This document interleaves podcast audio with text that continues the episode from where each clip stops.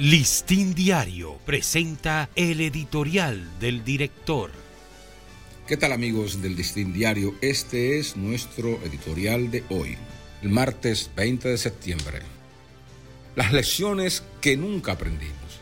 Con la larga tradición de ataques ciclónicos que nos causan profundos daños, todavía no hemos aprendido las lecciones elementales de cómo minimizarlos. De nada vale darle prioridad a otros asuntos nacionales si en el caso preciso de una política para catástrofes naturales, los fenómenos terminan imponiéndose frente a nuestros errores y descuidos. En pleno siglo XXI siguen construyéndose viviendas chatarras en las márgenes de los ríos o sobre promontorios frágiles que ante cualquier inundación o quiebre generan una calamidad humana. Aquí ni siquiera se respetan las normas antisísmicas o de construcciones y edificaciones, lo que representa un factor latente de inseguridad inadmisible en un país de veloz desarrollo urbano.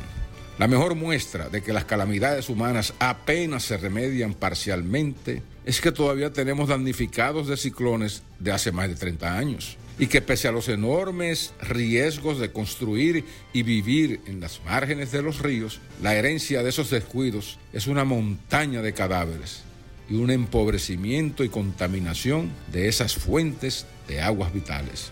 Alrededor de estas cadenas de caseríos sin sistemas de drenajes ni adecuados accesos, se incuban cada año enfermedades o muertes por brotes epidémicos de dengue o malaria. Pese a estas repetibles escenas de destrucción, es la hora en que todavía no contamos con un levantamiento de las viviendas vulnerables en esos lugares. Y aunque en el caso de las edificaciones escolares o de salud hay muchas identificadas con vulnerabilidades a los sismos o huracanes, poco se ha hecho para reforzarlas. Este ha sido nuestro editorial. Listín Diario presentó el editorial del director.